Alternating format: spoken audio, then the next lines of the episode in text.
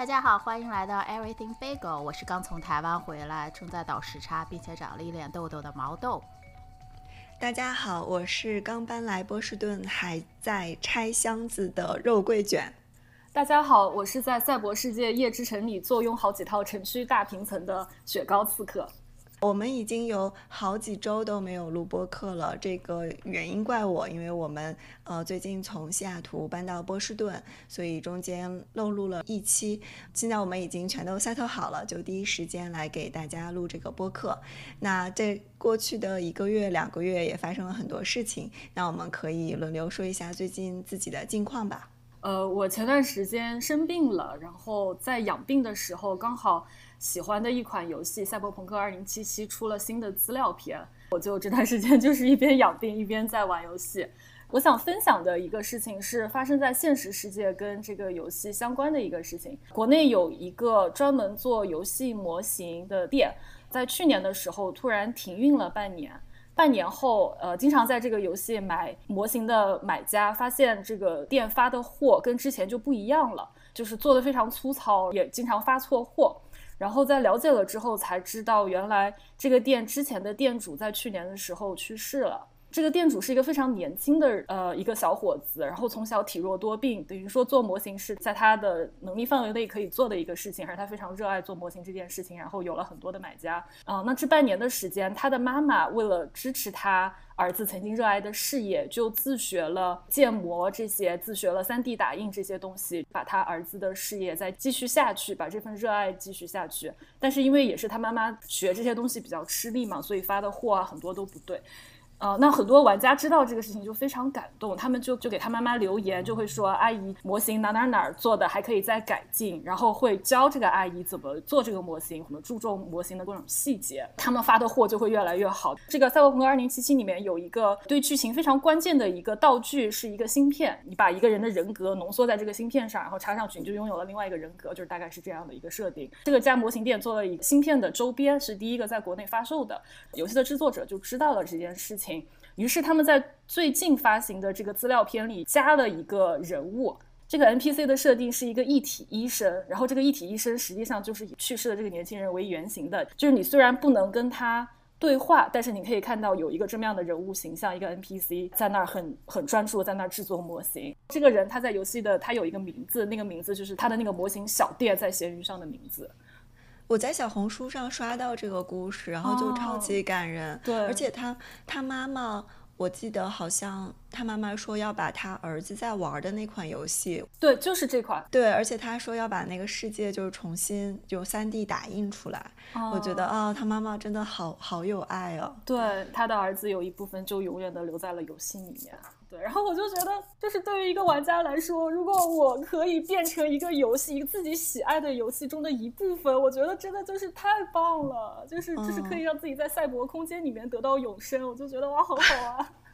对啊，而且觉得玩游戏的人都好善良啊，就是开发这个游戏的开发者，对，还特意把这个故事融进去，好让这个孩子在赛博世界当中又重新。存在，对对对，嗯，很有情怀，大家都。那呃，肉桂姐还有毛豆豆，你们最近有什么想要和大家分享的事情呢？我最近最大的事情就是搬来波士顿，然后有几个有意思的小见闻可以跟大家分享。嗯，首先波士顿有非常多的火鸡，活的吗？还是是活的？是在街上自由自在奔跑的火鸡，是在街上慢悠悠散步的火鸡。就我们刚开始来的第一天，然后我们就把所有的家具搬到房子里，我就看我们对面的邻居。家的花园里有两个大型不明物体在挪动，然后我就在想这是什么？我第一反应是他们家就是养那种孔雀，因为我知道美国这边有人会在家院子里养孔雀，然后我就觉得哇，这么神奇吗？居然还可以在院子里养孔雀。后来我就跟我先生说，然后我先生就说，啊，那个是火鸡。然后我俩就非常吃惊，就在网上查，然后发现我们家住的这个部分，这个地区其实有很多火鸡。后来第二。二天我们就在附近就是散步，然后就了解一下附近的这个 neighborhood，然后就真的看到街上慢悠悠的两只火鸡在过马路。当天我们又去了一家当地像喝奶昔的这种小店，呃，有一个和当地的艺术家合作的系列吧，一个展览，满面墙就全都是火鸡的 poster，就以火鸡为主题的各种各样的插画，然后做的还挺好看的。然后另外一个事情是我家附近就有一个高中，嗯，然后有一天早上我就是散步的时候，刚好是高中生上学的一个时间段，所有的高中生就背着书包，然后像美国电影里的那种，就高中生互相见面，然后大家就开始拥抱，然后开始那种很夸张的表情。因为这个高中应该还蛮好的，所以有很多学生毕业了以后，应该就会直接去什么哈佛呀、MIT 之类的。然后我就和小 T 说：“说如果你在这里扔一个石子，估计就会砸中一个将来哈佛大学的毕业生。”然后小 T 说：“不对，如果你要扔一个石子砸到他们，他们就没法去哈佛了。”这个逻辑神了，我还以为他要说会砸中哈佛大学法学院的律师。然后另外一个就是我们家附近有一个游泳馆，嗯，我们现在每天早上会去游泳馆里。我的目标是游一千米，但我发现游一千米真的非常的辛苦，所以我现在。周六的那天，昨天我游了大概五百五十米，嗯，但是我第一天去的时候，我可能我也不知道为什么，是不是因为我刚搬家，然后很比较劳累，然后也没有适应游泳的这个节奏，结果就是连一个来回都游不过去。嗯，这边是你刚开始下去的时候是浅水池，越游会越深嘛，然后我就会非常恐惧，而且我是和另外一个大叔 share 这个泳道，所以我每回要跟他交错的时候，我就很怕踢到他或者。他踢到我，然后我就游到半截浪，我就要折返，然后结果那个救生员就看不下去了，他就走过来说：“你是怎么了？”我说：“啊，我可能刚开始游泳，需要适应一下节奏。”他说：“那你介不介意去旁边的浅水区游泳？”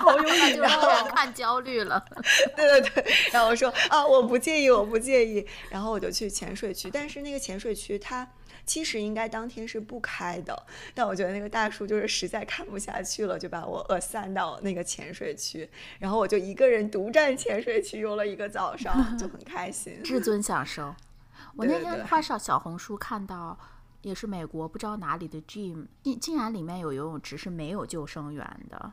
结果其中好像有一个人就出事情了。好像大部分如果你去，就像那种社区的游泳池或者是 gym 的游泳池，它基本上都没有游救生员。但是那种池子一般就会比较短，而且也比较浅，所以好像 assume 就你不太会出现意外。还是有有有救生员，让我心里感觉安稳一点吧。对，嗯，是，嗯。而且那个大叔好尽职啊！就后来我在浅水区，呃，因为他是就是深水区和浅水区，就如果他一直盯着深水区，他就看不到我了，所以他就隔五秒钟就会走过来，然后看看我是不是还还在游。你已经被霸总看上了。对对对，我已经被被大叔盯上了。大叔觉得说这个菜鸟今天是我的 responsibility，今天是我主要关注的对象。对对对。那毛豆可以讲讲你去台湾的经历吧？对我这次去台湾，呃，大概去了五天吧。我们只去了台北。这次台北之旅主要是一个友情之旅，啊，就是我家属他在美国上学的时候，他有一些台湾同学，还有一些泰国同学。嗯，去年的时候，泰国同学其中有一位就不幸患肺癌，很快就去世了。所以今年他跟他这些 MBA 同学在群聊的时候，大家都说现在科技发达，虽然可能通过这些线上的软件可以经常聊天，但是也不知道以后什么时候可以再见面，所以就等于是临时起意才定了去台北的这个旅行。这次去台北，呃，就是朋友陪了我们三个半天吧，逛了一逛，呃，老街，比如说台北的大道城啊，那是非常有风味的老街，还有码头。还有朋友家附近的南机场夜市，吃了一些臭豆腐啊，还有麻油鸡汤这种小吃。嗯，剩下我们就基本上自己逛的时候，就是一些游客打卡的景点，比如说台北故宫啊，还有呃叉叉纪念馆啊，叉叉纪念碑啊。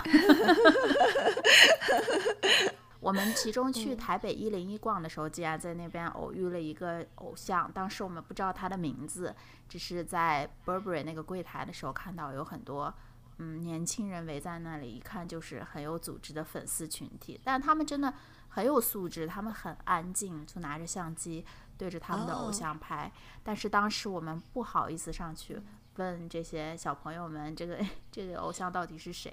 因为特别害怕他们告诉我们偶像的名字以后，我们还是不知道这个人，露出懵逼的神情，他们会不开心，说既然不认识我们家 gay gay，对吧？后来我们就在旁边的咖啡店坐下来，呃，点了两杯咖啡，顺便问服务生，哎，这到底是谁呀？然后服务生啊，他是刘以豪。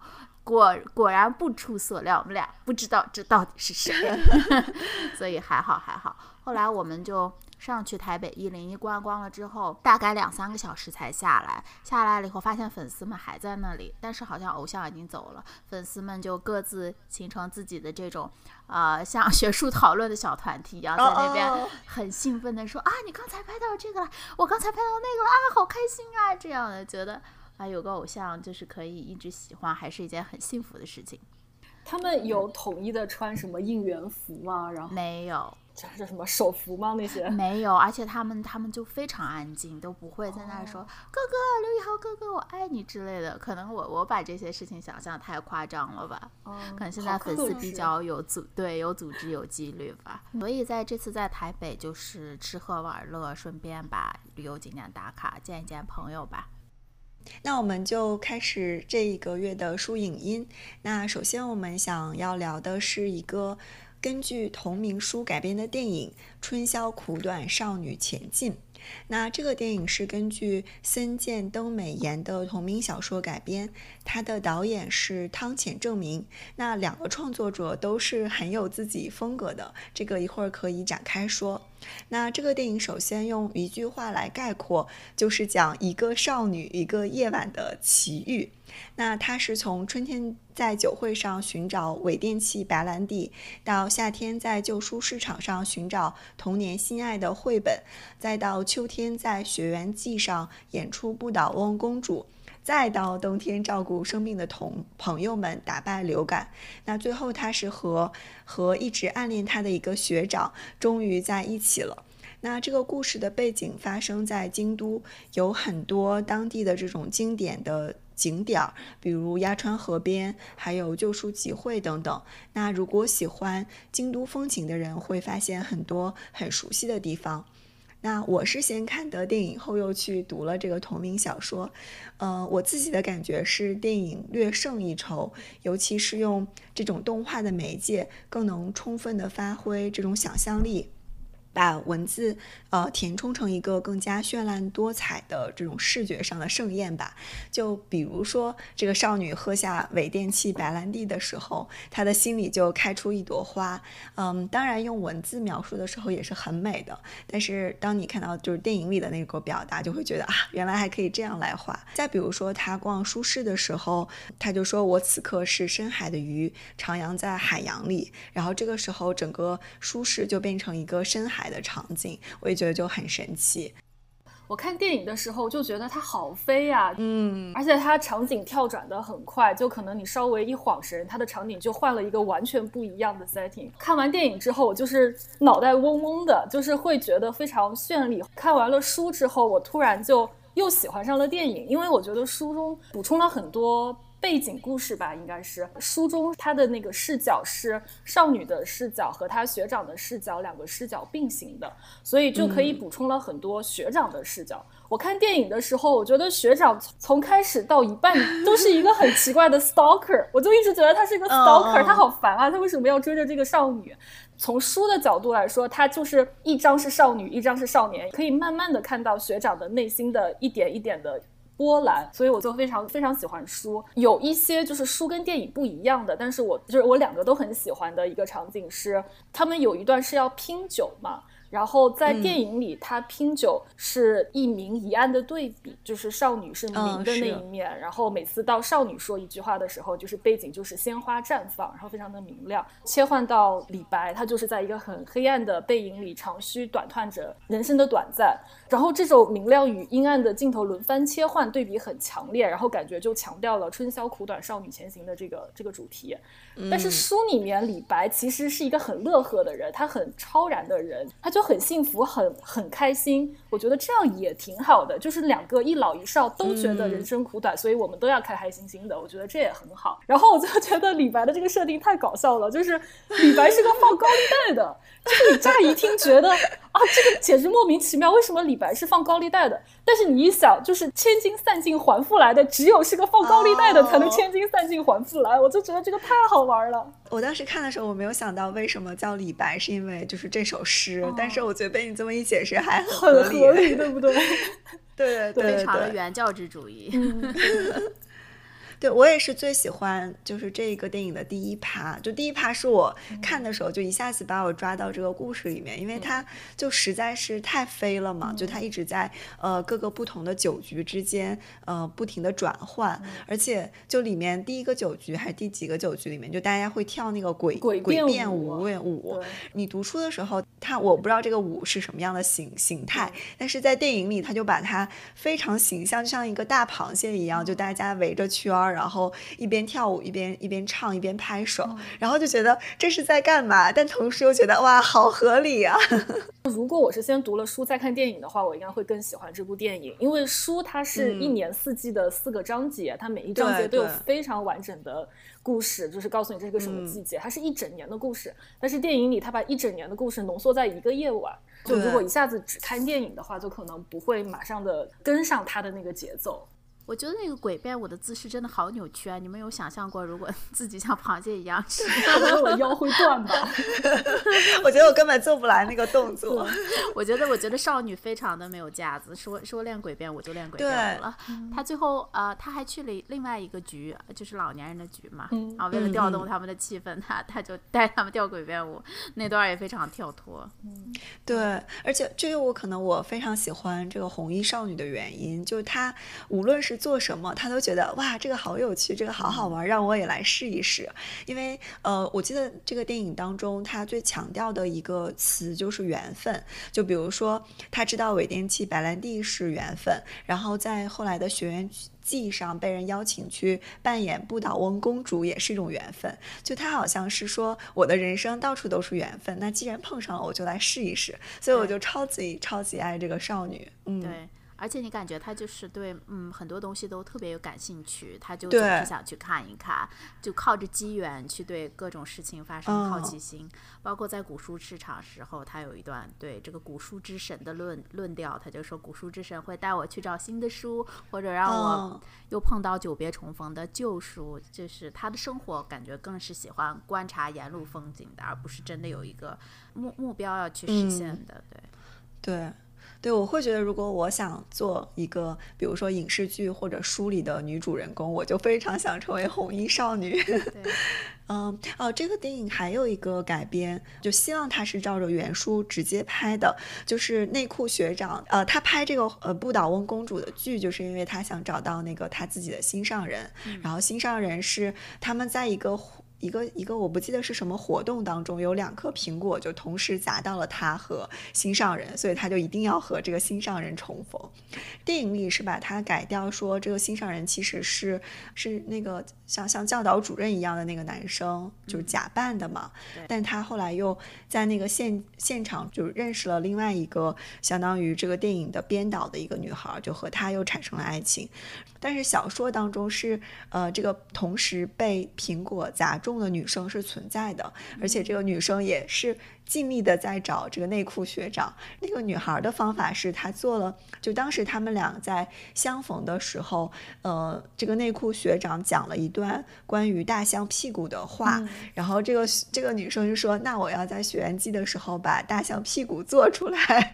”说这个学长如果知道了这个大象屁股，他就能认出我了。所以他真的就做了一个模拟的大象屁股。然后这个红衣少女就说：“哇，人生。”如果能去摸一摸大象屁股，就真的是一个很神奇的经历。而且他说那个大象屁股的质感做的特别好，然后我就觉得为什么这么有趣的细节为什么不拍出来？对，还有学长说自己呃不是学长，反正就是那个大哥，他说自己不洗内裤这一段，对对对对，跟这个大象屁股还呼应上了。对，然后我也觉得就像就是这个大哥突然之间就不洗内裤，就是感觉这是一个非常非常宅男恶趣味的一个情节。但是被他画出来又觉得很好笑。对，但他不洗内裤，但是他对这个缘分呐、对这种情感的东西还要求蛮高。就是在电影里面，他被没有被、嗯他被苹果砸中，但是他发现那不是他自己女孩，但是那那个编剧女生向他求爱的时候，对他说但是没有苹果啊，你就砸在井里就可以了。我还很喜欢电影中的一个表达，就是学长生病的时候的自我剖析，就是他内心开了一个小剧场，然后那个小剧场里有无数个人像开一个辩论会一样，就是表现他内心的挣扎、自我剖析对黑发少女的感情。因为看电影的时候，我就一路就不喜欢这个学长，我因为我前面说过，我觉得他是个嗯 stalker，、我直到看到了他的内心小剧场之后，我就是爆笑，就是说原来学长你什么都知道呀，原来你觉得自己有不堪，你这些东西你都知道。而且你自我剖析的还挺到位的呀。然后那一刻我就觉得哇，学长这个形象突然就立体了起来，而且是一个非常有意思，然后很值得爱的一个人。嗯所以 stalker 要是有自知之明的话，就会 变得可爱吗？就是要有很多背景补充吧。就是如果只是一个 stalk 的这个行为，只会让我觉得不好，很有压力啊。啊，我很喜欢书里面描写旧书市的少年，他说所有的书都是连在一起的。我觉得那一段也非常的美。旧书市之神说，抓起一本书。旧书市就会像一座宏大城市一样浮在空中，书都彼此相连，然后书都是平等的、自由自在的联系在一起，他们一起形成的书海才是一本大书。然后他就讲了一长段怎样从福尔摩斯一路串起了好多作品、好多作家，最后又回到一本书，就正好是对面的一个人正在读的那一本书，我就觉得好神奇、好棒啊！嗯，对。对，我觉得这个作者应该是对这些之间的联系非常了解，所以他才能写出这一段。应该是一个很怎么说掉书袋的书宅宅男的那种感觉。是能看出来，他肯定非常喜欢读书。我之前记得好像是哪一个读书大 V，他回答一些就是不怎么爱看书的人，嗯，问他的问题，说我怎么才能爱看书呢？我应该从哪些书开始呢？他就说，嗯，就是挑你喜欢的书，你喜欢的书会带着你去找别的书。我本来还想问你们有没有什么书带着你们找到另一本书的奇遇。我没有从书找到书，但我有从游戏找到书。我之前玩的一款游戏，它把博尔赫斯的什么沙之书那些都具象化了。然后我玩完那款游戏之后，我就回去读了博尔赫斯的作品集，然后就非常非常喜欢。在豆瓣上，呃，讲这个游戏的，就是有一个书评，底下就是说，就是这本书里暗藏的博尔赫斯的哪些哪些作品，他都把它一个一个列了出来。我觉得这个好神奇，因为博尔赫斯的小说就是非常非常的天马行空。对对对，你可以在 iPad 上玩它，不需要一个什么很很高的配置，从头到尾两个小时，就像看了一部电影一样，你不能中断这个游戏。有时候你感觉这种天马行空的作者，你一开始可能去读它，包括那个马尔克斯，你就会觉得，哎呀，好难读下去，因为真的太飘了。嗯、但是有一个具象化的影视作品帮你这样入门入下门也挺好的。这个游戏叫《艾迪芬奇的记忆》。接下来我们要讲的是一个叫《过往人生》的电影。《过往人生》是一部2023年的美国浪漫剧情片，它是韩裔加拿大导演 Celine Song 的长篇导演处女作，啊、呃，他也是这个电影的编剧。电影的情节简单来说，就是讲述了女主 Nora 和男主海胜的含蓄的三十六年的感情发展史。电影主要分为三个时间段。第一个时间段发生在韩国首尔，Nora 和海胜当时十二岁，是小学同学。他们平时会一起上下学，互相比较成绩。就在这个时间段的时候，Nora 全家就决定移民加拿大。那男女主就在这个时间段分开了。第二个时间段发生在他们各自二十出头的年纪。当时 Nora 已经从多伦多搬到了纽约，她想追寻她的写作生涯，当一个作家。这时候她就在互联网上又跟海胜重逢了，他们就聊得非常火热。在快要成为恋人的时候，嗯、却因为 Nora 突然感觉他们还是没有办法打败物理空间的距离，这段感情就无疾而终了。啊、第三个时间段是发生在 Nora 和海胜三十六岁的时候，这时候 Nora 已经成为了一个剧作家，她和她的白人应该是一个犹太人作家老公，他们在纽约定居了。那这时候海胜就来纽约造访 Nora 几天，他们三个人之间 发生了一些还蛮有意思的情节吧。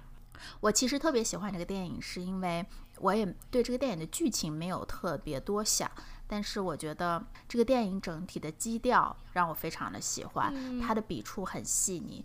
比如说，在二十四年之后，他们要在呃纽约相见的时候，海胜在中央公园，他当时在等 Nora 的时候，他非常紧张。我觉得刘台武的演技就非常的出色，他很多细节，包括摸头发呀，还有整理衣角。当时纽约刚下雨，他会在地上的小水洼里面照一下自己的这个仪态有没有很好。而且我更喜欢的是，就是他们中间一些比较尴尬的尴尬的片段，反而非常的写实。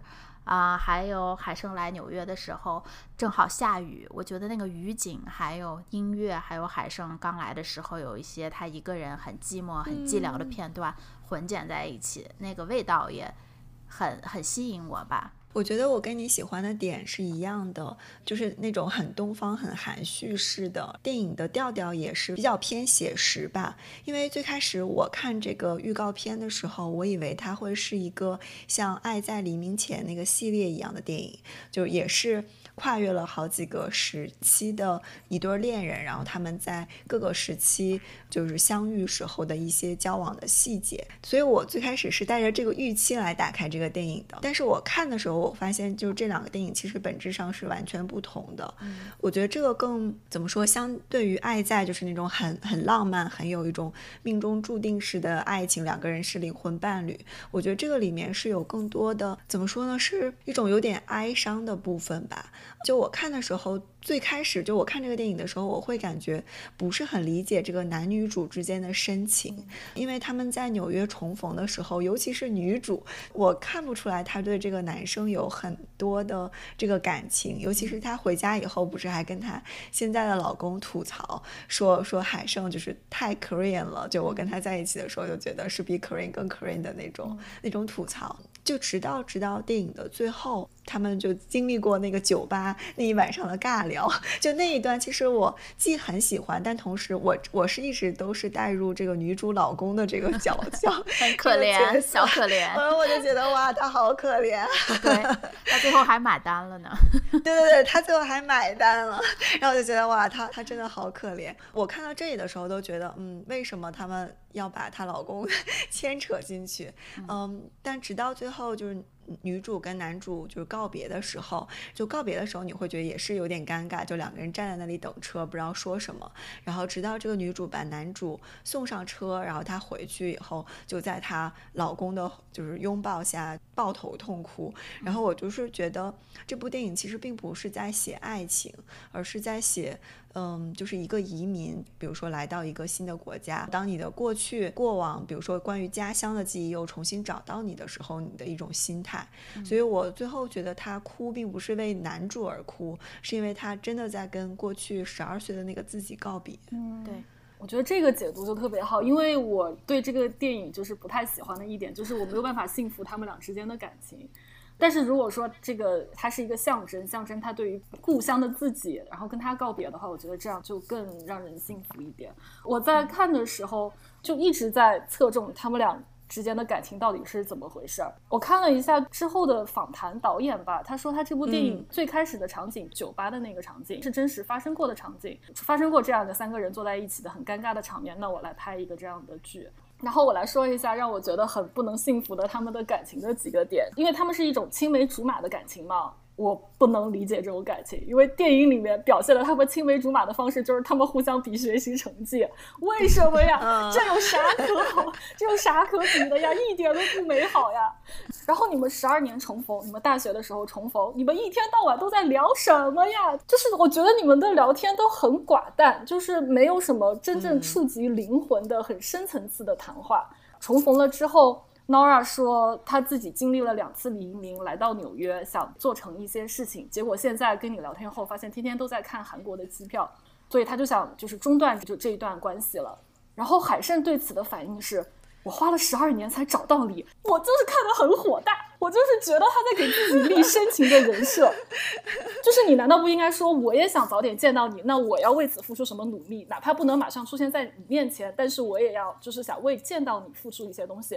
但是他就开始说，可是我花了十二年才找到你，我就对海胜就是印象就一直就不好，就是我就没有办法理解这样的感情。到最后，Nora 送海参的那一段长路，感觉就是现实世界的那两分钟，他一直拍拍拍，就他们一路就没有怎么说话，就比较尴尬。然后我就是如坐针毡，我就是觉得这也太尴尬了吧，就是你们说点啥呀？对。然后我觉得最真挚、最真挚的一幕，就是他送走了海参之后，然后回来。呃，然后看到她的丈夫坐在家门口等她，起身趴在她丈夫肩上痛哭，她丈夫稳稳的抱着她，接住了她的崩溃，我就觉得哇，好感人啊！我我真的就是和肉桂卷一样，全程带入的是她丈夫的视角，对。是，我觉得那个海胜这个男主的这个形象整体的设计是比较悬浮的，感觉他更多的是为女主这个乡愁还有他移民身份去服务的。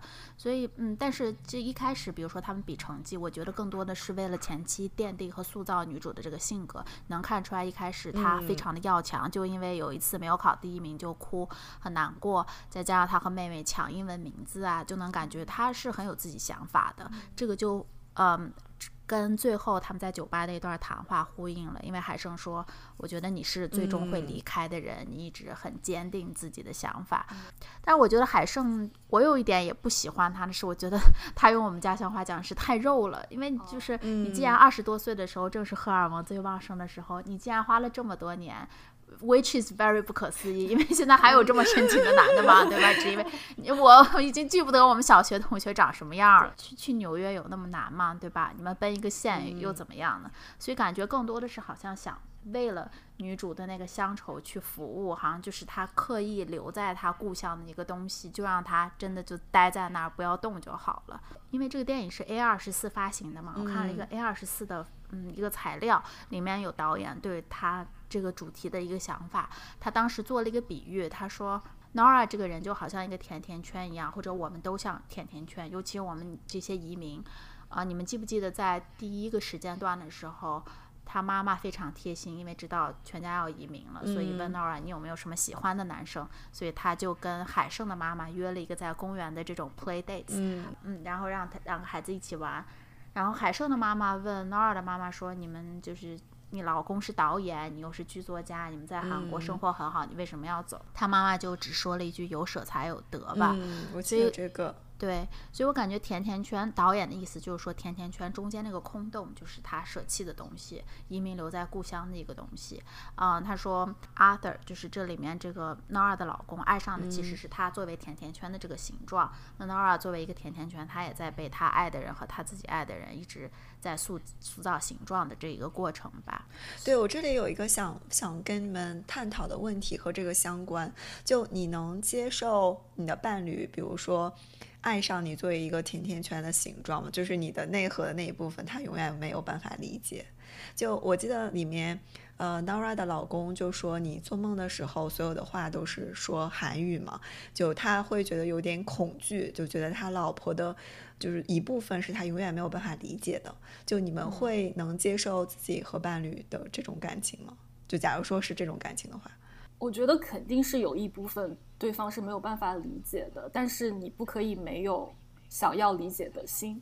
就是我觉得我更看重的是，就是你可以 make an effort，而不是说就我完全不在乎这一些，我只看你一个甜甜圈的样子吧。我觉得可能想要看她做出一些 effort 是比较打动我的这一点。就你刚才说到她丈夫 Arthur 晚上睡觉就看到她说梦话说韩语嘛，然后他会把这个事情拿出来讨论，说这是让我觉得恐惧的一点。我觉得这个举动非常的打动我。他不是说，反正你在说梦话，我就对我也没有影响。这个事情首先是让我觉得很恐惧，让我觉得我永远没有办法理解你。然后我要告诉你我的想法，这是我的感受，然后我们来讨论一下。嗯，那我理解雪糕，你为什么不太喜欢？这个电影就是说，你还是希望这个作为甜甜圈空洞，就是那种跟文化有关的东西，是可以拿出来，就是抛开来讲明白。也许不可以讲明白，但是是需要探讨的东西，就是我要对是要拿出来讲的。对，那电影整体它是把这个模糊处理了。它它有魅力，对对于我来说有魅力的地方，就是因为它处理的非常朦胧，你好像可以带入很多东西一样，它没有特别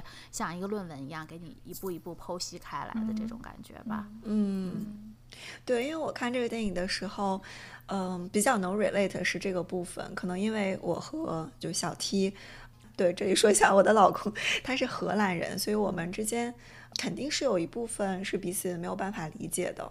就我做梦永远喊的都是中文，然后他，但他从来好像不因为这个事情而焦虑。他可能没有像电影当中女主老公这么细腻吧，就他好像觉得说这件事情对他并不造成困扰。然后我觉得我慢慢也可以接受。嗯，就比如说我跟中国朋友谈论的一些，就我们想要谈论的话题，可能他并没有办法去加入这个讨论，但我好像慢慢。可以接受，就我们之间有一个讨论的主题。然后，当我想讨论，就比如说我想讨论电影啊，或者想讨论书，我就来找你们。但是这一部分我可能就不会去跟他去讨论我最近在看的《过往人生》，然后其中，呃，有这么一个作为移民的心理，你是怎么想的？就他可能对这个这些话题不太在意，但我好像已经可以接受了，就我们这种相处的模式。我觉得哪怕是同同一个文化的，有时候夫妻之间也会有一些。真的心里面比较深的地方是是是，嗯，谈论不到的，或者是你不知道该怎么表达出来吧？对，嗯，我想说，肉桂卷，你可以下次让你的某位青梅竹马来纽约访问一下，你就知道小七会不会了。现场观摩一下到底是怎么回事？我们现场观摩一下。啊，然后我想提一下电影另一个让我觉得是浅尝辄止的地方，就是就是女主的设定是是一名剧作家嘛，一个移民用非母语写作，呃，就在我看来，韩语算他的母语了。那一个移民用非母语写作，我感觉是有很多东西可以挖的，就比如说身份的认同啊这些，但是电影好像没有在这一方面做过多的探讨。然后女主作为一个作家，在描述和海胜重逢的时候，好匮乏呀，她就一直说海胜是。Korean Korean，然后我就觉得你真的是个作家吗？你这个描述你自己的这个感受，你真的只能用 Korean Korean 吗？我有一个韩国同事，他实际上是 A B K，他在美国出生的，但是他的女朋友跟我们一样，也是那种 international 的 student。他有一次说到他跟他女朋友不同，也是说我女朋友是 Korean Korean，like kimchi Korean，我就觉得哇，好生动啊！然后，然后我看到这个剧作家说说说海参是 Korean Korean，我想你连我的同事都不如啊，你这个词汇。那你同事有说他自己是什么 Korean 吗？Burger King Korean。我觉得电影里面就是，嗯，就是海生真的是一个妥妥为这个主题服务的工具人，就是硬要把它放在韩国那个场景，就传统的韩国男生那样的，这样就是能补充解释那个甜甜圈里面那个空洞到底是什么东西。嗯，就我喜欢这个电影的另外一点是，我很喜欢这个女主。她的长相就非常长在我的审美上，而且她做事的风格也蛮能喜欢的。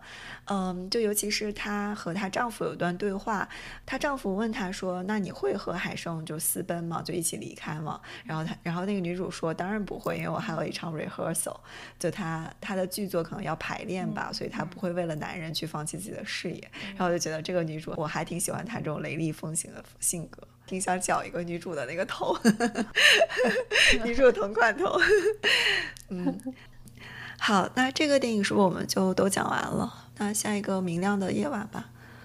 《明亮的夜晚》是韩国作家崔恩荣的首部长篇作品，它讲述了小说主人公智妍在离婚后独自来到小城西岭。偶然邂逅了多年未见的祖母，在这部作品里出现的女性长辈都叫祖母、曾祖母，但实际上都是母系这一方，就是我们说的外婆、曾外婆这些。他偶然邂逅了多年未见的祖母，通过一张张照片、一封封书信，伴随着祖母的回忆，家中四代女性相互搀扶，充满抗争的人生，穿过飘零的时代，在面前徐徐展开。我在读完这本小说的时候，就想到上期我们提到的作品《严正》，它后记里有一句话，就是“严正的生活是一道道细碎的裂口，女人拼命止血，而男人们在撒盐。”就是这在明亮的夜晚里几乎是一样的，因为故事里的所有男性，除了非常非常好的心理大叔以外，但是很早就离世了嘛。就是他故事里的其他男性都在他们的时代里忙着制造各种伤痛。而女人们都在互相疗伤，呃，治愈彼此。然后这本书展现了各种女性之间的关系，有直系的、隔代的这种亲情，然后还有各种各样的友谊。然后我想聊的一一种关系，就是我觉得很有意思的母女关系的对照。这本书是第一人称嘛，然后就是他的主人公智妍和他妈妈的关系非常紧张，而他妈妈和自己的母亲，也就是智妍的外婆祖母关系又非常紧张。但是智妍和祖母在相认了之后，他们相处之间除了有一开始陌生的隔阂，但是就好像没有什么特别大的问题。但是这又不是我们熟悉的那种隔代亲，因为他们认识的时候是相当于两个比较陌生的人。智妍对于祖母的记忆只有小时候仅有几天的愉快相处，之后就没有联系了。他们之间没有联系，也是因为自己母亲从中作梗，不让他们联系。他们在小城重逢后，感情有一个从陌生到熟悉的慢慢的培养，然后达成理解的过程，不能完全用亲情来解释。我觉得他们俩的性格有点像，就是好像都有一点淡漠，有一点消极。智妍一开始听祖母讲述曾祖母那辈故事的时候，就在想，他说：“他说一个人记得另一个在世界上消失的某个人有什么意义呢？他自己是不希望被别人记住的，因为不被记住是人类的最终结局。时间会消失，宇宙都不会记得人类曾经来过，呃，所以他不希望被别人记住。然后，同样的，祖母感觉也是有一点淡漠、有点冷漠的人。书中用智妍的视角写到说，别人都说祖母是一个凉薄的人。”发生不好的事情，他更喜欢嘲笑、冷言冷语。但是智妍能懂，他觉得那背后是他不想受伤、不想再哭的心。明叔奶奶，我们之后会提到，明叔奶奶是对祖母当时投奔他，是对他很好的一个人。后来祖母在离开了明叔奶奶之后，明叔奶奶有给祖母写一封信，但是祖母没有回过。呃，在就是智妍看来，祖母不想承认自己也是非常热切的需要被爱的人。祖母的丈夫是一个非常刻薄的人，但是祖母觉得他能忍受。读到了明叔奶奶的信，里面的爱撼动了祖母连侮辱和伤害都无法撼动的心，这让祖母觉得有点吃力。所以我就觉得智妍她很懂她的祖母，在亲情和血缘的加持上，才能让他们相认后越走越近。这一点隔代以及直系的这种母女关系就非常的有意思。这个岔开一点吧，就可可能和这个稍微有点关系。我之前前段时间听过一个说法，说，比如说你有爷爷奶奶、外公外婆，然后在这四个人中，外婆应该是最疼你的那个人，因为只有外婆才能确认你是他的真正直系的亲属，因为只有女性才能知道这个孩子的确是我生的嘛，我女儿的女儿就一定是我的后代，这个就是一个说法。就我其实还挺喜欢这一段，呃，这个主人公智妍和他外婆，就这里叫祖母之间的这个关系吧，就是觉得说他们是，并不是因为亲情而绑定在一起，而是真的是因为智妍后来就生活上遇到挫折，然后重新回到这个小镇，然后跟他祖母相当于是以一个全新的陌生人作为成年人之间，呃，又重新认识了他祖母。我觉得这个过程就很好，就不像传统的写作当中。会因为亲情而把他们固定的绑在一起，而且我觉得可能因为就他们之间的并没有很，嗯，怎么说用亲情来绑定，所以他们两个能作为一个像大人和大人之间的对话，然后彼此讲故事，但是一旦涉及到更。更加血缘的亲情，比如说他祖母和他妈妈，然后他妈妈和他，就好像这个是我的女儿，你是我的妈妈，就会 产生各种各样东亚母女式的羁绊吧。但因为有隔了这一代，所以这层羁绊的作用力就会小很多。嗯，智妍和他的祖母更像是同一类人。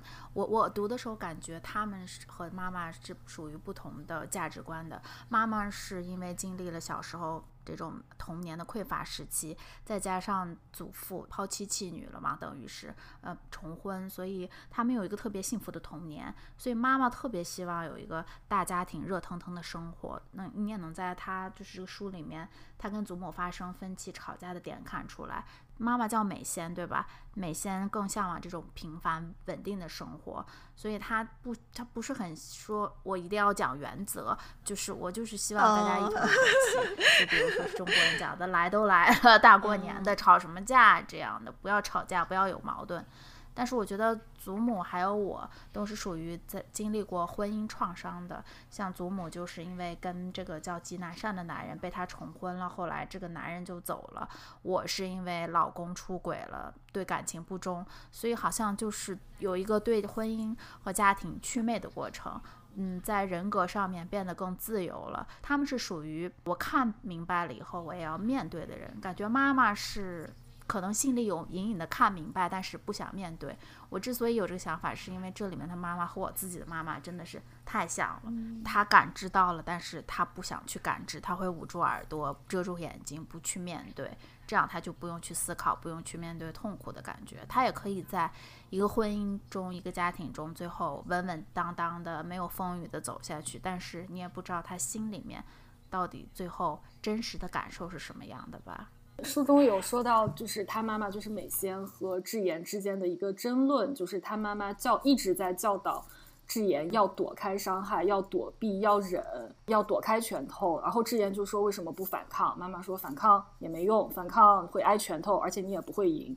智言就问：“为什么你觉得我不能赢呢？”然后我就觉得这一整段的争论，这个思路就特别像我跟我妈之间的争执。我就觉得两个人在乎的都不是一件事情，你们这样吵也是没有没有结果的吧？就是妈妈有她自己的局限性，她为你选择的幸福就不是你自己想要的幸福，然后对你造成了伤害，她也不觉得那是伤害，还是为你好。这种争执在母女之间是一个非常 经常常见的套路。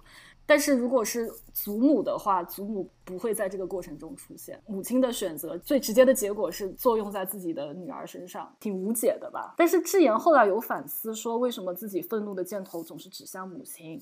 他说，如果我放在把我自己放在母亲的那个位置上，和在母亲一样的环境里长大，那我能做出跟他不一样的选择吗？我能像我自己想的那样那么理直气壮吗？他说他自己也没有办法回答这个问题。我就觉得，当他。开始想这些问题的时候，他可能对母亲的不满，或者觉得自己被母亲伤害的那一部分，就稍微消解了一些。嗯，就我读这个书的时候，其实我一直有一个疑惑，就是智妍和她妈妈到底。嗯，就是发生的那个矛盾的点是什么？是就是因为像你刚才所说，他们性格不合，就是对待呃，比如说伤害的态度是不一样的吗？对，我觉得好像没有一个 trigger。他说的的确比较模糊，然后我就觉得可能就是美仙自己当年没有被好好的对对待吧，因为祖母也是一个比较凉薄的人，就因为他们自己没有那样好好的被爱着长大，然后就封闭了自己爱人的能能力。我看到的智妍主要的不开心是她离婚了以后，她妈妈一直没有办法理解。就首先她不明白为什么离婚，同时她妈妈会站在女婿的角度说女婿好可怜，真只是会很难过的。因为我觉得我妈妈就会应应该就觉得会很像这个书里面的妈妈吧，就她想要把这这个父父权制下面的家庭还是要维持住，想把女儿就是推到这个既定的人生轨道上面吧。他不会在意女儿心里是怎么想的，她的性格是什么样的。嗯，所以能理解为什么智妍一开始也会对妈妈生气，就是妈妈也代表了一种主流的社会眼光吧。而且智妍也是从一开始在没有祛魅、没有就是对婚婚姻产生画面的之前，她可能也是这么看婚姻的，这么理解人生的，也代表了她以前的一部分自己吧。对这部这里面书里面就除了我们现在讨论的，就是我当下的这条线，还有一条线就是他听祖母讲，呃曾祖母那一部分的故事。然后，嗯，他就是在历史和现在这两条线之间，呃不断的穿梭来讲这个故事的。呃，我其实自己更喜欢，呃他曾祖母的那一代的故事。嗯，就他曾祖母是。相当于经历过，嗯，既有抗日战争，又有抗美援朝，就这部分历史的一位女性。嗯，然后他的身世应该很惨吧？就他，呃，家里应该白丁，白丁是不是就相当于是贱民的意思？就是所有的哪怕是穷苦的那些庄稼人也会，呃，去说啊，你是白丁的女儿。所以他曾祖母是一个很有悲惨经历的人，而且他曾祖父又是一个，就最开始读我会觉得曾祖父是一个很高尚的人，就他呃信奉基督教，然后因为想要。呃，相当于救曾祖母，使得曾祖母呃不至于被呃当时的日本人抓去当慰安妇，所以就是就是决定说我要跟你结婚，然后把他带走。但他在之后的人生当中，他曾祖父就好像说是呃我是你的救世主，你怎么可以对我不百依百顺，就是把我当成一个相当于神一样供起来。但是他发现他曾祖母居然就是以一种平等的眼光去看待的时候，他就整个人就崩溃了。嗯嗯，然后但是他呃曾祖母是和当时的西语大婶儿，就他们两个是相当于呃好朋友，然后也有一点亲戚关系吧。就他们是在那个年代，就是彼此之间呃很互相照料，就是呃就包括两个人生孩子的时候，呃新宇大婶儿。哎，是新宇大婶生了喜子，对吧？就喜子会一直哭闹，然后呃，他的曾祖呃，他的曾祖母就会去帮助呃新宇大婶去带孩子，就等等这些，我就觉得是，嗯，就是如果你读一个男性作家写的战争题材的电视啊，或者是一个作品，就不会读到这种女性之间的这种感情。嗯，然后另外一个我很喜欢的是，呃，一个点是当时他们应该是因为。呃，就是南北朝鲜战争的时候，他们相当于流离失所，然后在那个波折当中，好像是他的祖母吧，就当时就来了第一次月经，然后他就是在描写自己在逃难过程当中，这个月经是怎么样，就是很疼啊，然后很不方便等等，然后我也觉得说，这真的是只有女性作家才会在一个描写战争的场景当中写到月经，然后是我很喜欢这个作品的一个原因。嗯，然后我有一。一个类似的就是感觉只有女性作家才能觉察的一个点，就是作者他写到说他。与母亲无法随心所欲的争吵，就意味着他们的感情不再亲密无间了，因为他们恐惧一旦给对方造成了伤害，之后就再也无法挽回了。我觉得这个好细腻，就真的只有女性作家才能才能觉察。哦，这个这一点就想起我和我妈妈，因为我和我妈就是会经常因为一些事情争吵嘛，然后但是我们现在就有一点点知道彼此的雷区是什么，所以我们说出。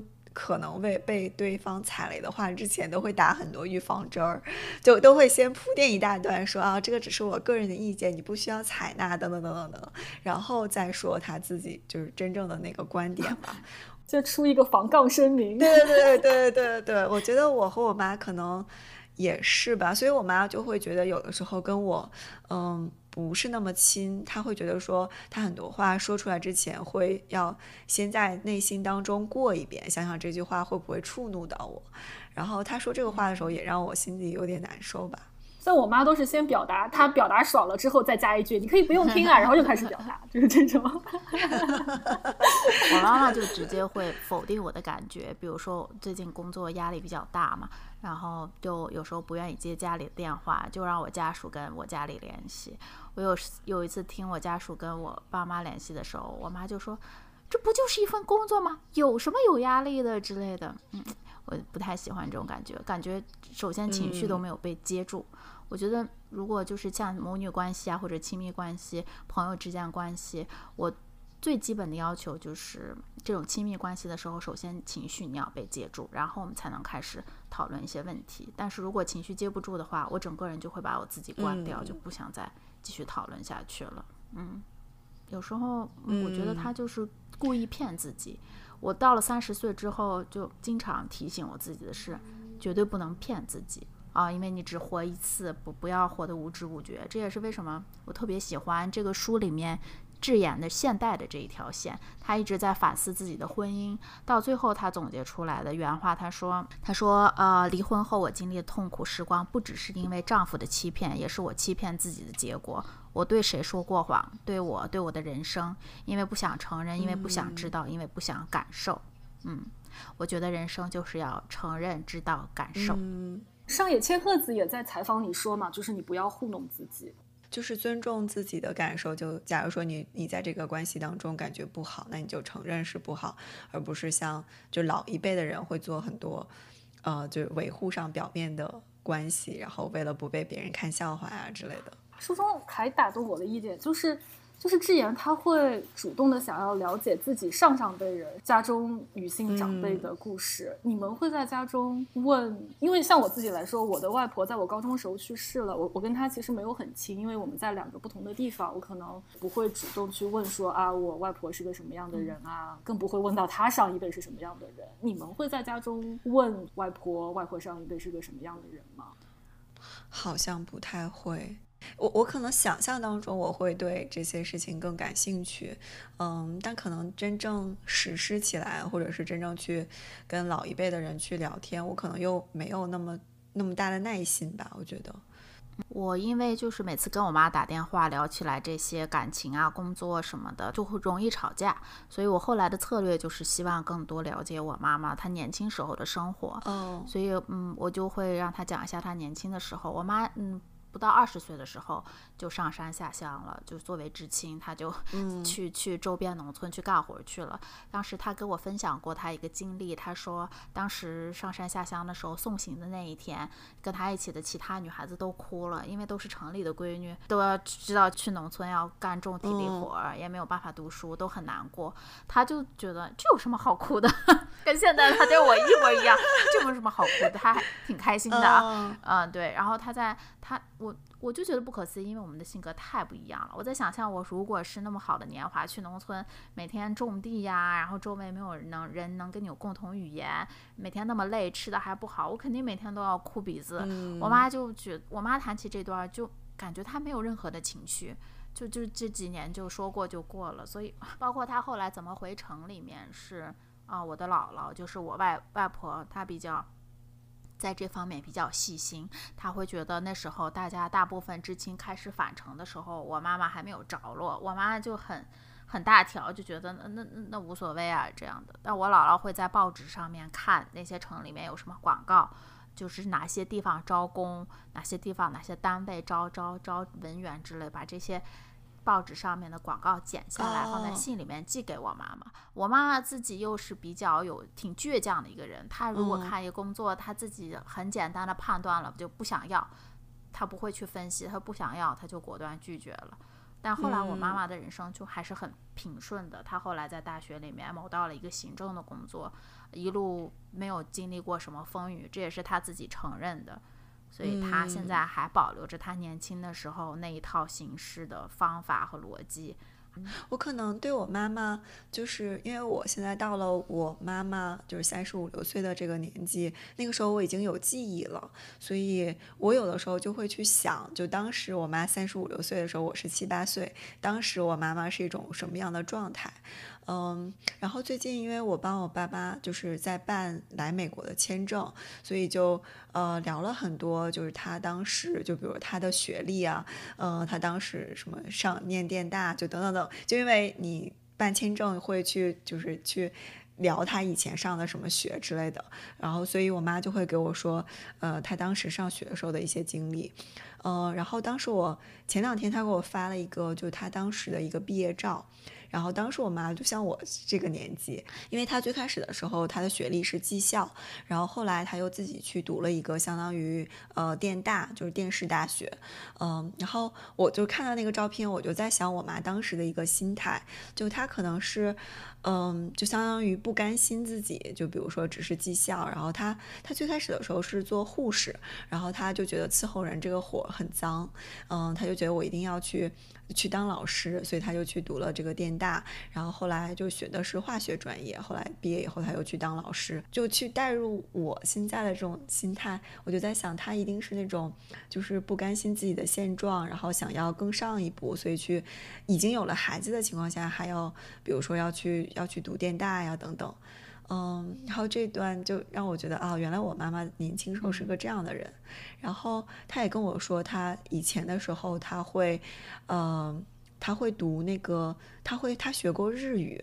然后她还跟我说，她五十音图现在居然还可以，就是发，就给她的话，她还可以读出来。然后就觉得啊，我居然从来不知道这些。可能越来越长大，就我其实是现在是可以，嗯，更能跟我妈妈怎么说 relate 吧。我有的时候会想，我这样那样要求我妈妈这样对我，但她当年不是那样子被对待的，所以我这样要求她其实是不公平的，对她来说。但是你提出来，她做不做，那是又是她的 想法了。你你总归是把问题摆出来了吧？我妈当年在我高中的时候，她她写小说，她那个时候是天涯吗？还是在什么论坛上写小说，写她跟我爸相遇的小说。但是她不让我看她写的小说，但是她有很多跟我差不多大的读者，她就很开心。对，哎，那你后来不会好奇想去看一下？对啊，哎，没有，我高中属于非常跟她关系非常紧张的状态，就是不想跟她讲话的那种，所以就是也是对她不怎么关心。嗯，就很就很叛逆的小孩吧。我高中性格还蛮别扭的，所以我现在想起来就觉得很可惜。就是我妈当年写了啥呀？我要看八卦。他没有留留一份备份吗？他可能账号那些都忘掉了，他也不记得他在哪写了。啊，好想好想知道哎！对，我现在就很想去找，又很想看。对对，父母爱情。好的，那今天我们就聊这么多了，下一期肉桂卷同学即将来到纽约，在寒冷的纽约的冬天和我们聚在一起，我们准备做一个闲聊节目。那就下期再说吧，祝大家有愉快的周末和新的一周。好的，拜拜。拜拜。落叶飞舞。陪伴。